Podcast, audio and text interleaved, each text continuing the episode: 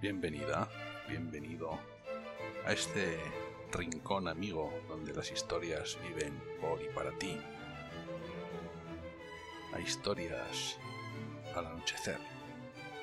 Hoy quiero traer aquí a nuestro espacio común un libro que leí en 1994, hace ya muchos años, pero que nunca, he olvidado.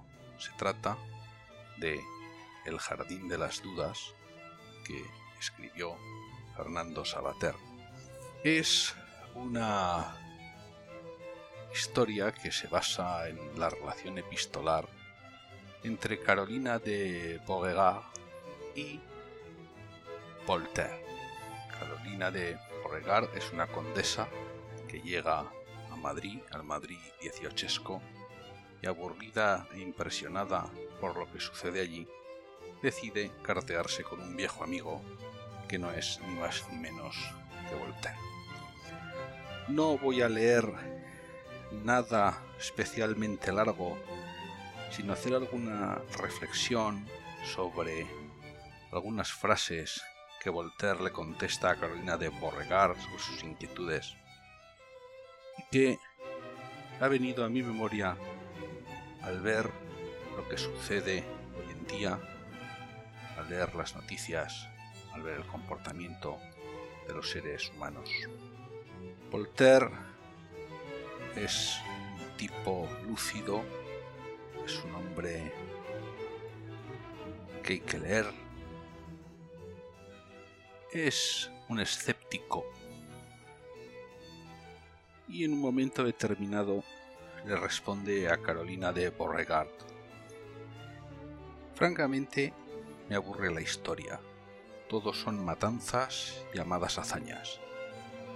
Expolios denominados conquistas. Alianzas presentadas como matrimonios e insubordinaciones de la plebe tituladas revoluciones. Me interesa tanto la vida de los grandes hombres como vos, o Mr. Newton, cuanto me fastidia la epopeya de los rebaños nacionales y sus pastores, que suelen ser también sus matarifes. Habría que ver qué está sucediendo que cada uno huele a lo que le apetezca volar. Otra de las respuestas que le da Voltaire a otra de las cartas de Carolina de Beauregard. Quizá enmendando un poco la reflexión anterior. No soy un entusiasta arrebatado de nuestra especie, de la que deploro su estupidez y crueldad. Sin embargo, también me parece importante recordar que muchos individuos han dado muestras de suficiente ingenio y generosidad a lo largo de los siglos, como para que no perdamos el respeto a nuestros semejantes. De alguna manera, Voltaire reconoce que en el ser humano no todo es malo y que puede enmendarse como especie si se atienden algunas cuestiones. Interesante es la frase de Voltaire en otra de sus cartas, cuando dice los errores se refutan o se ignoran, pero nunca se decapitan o se queman.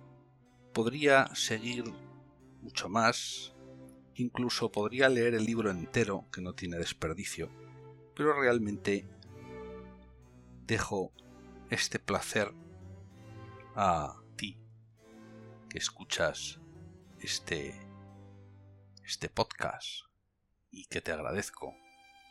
Y me despido con una frase de Voltaire, también en este libro, muy en boga hoy, y que dice, una terrible amenaza resuena en muchos idiomas a lo largo de la historia. Piensa como yo o muere.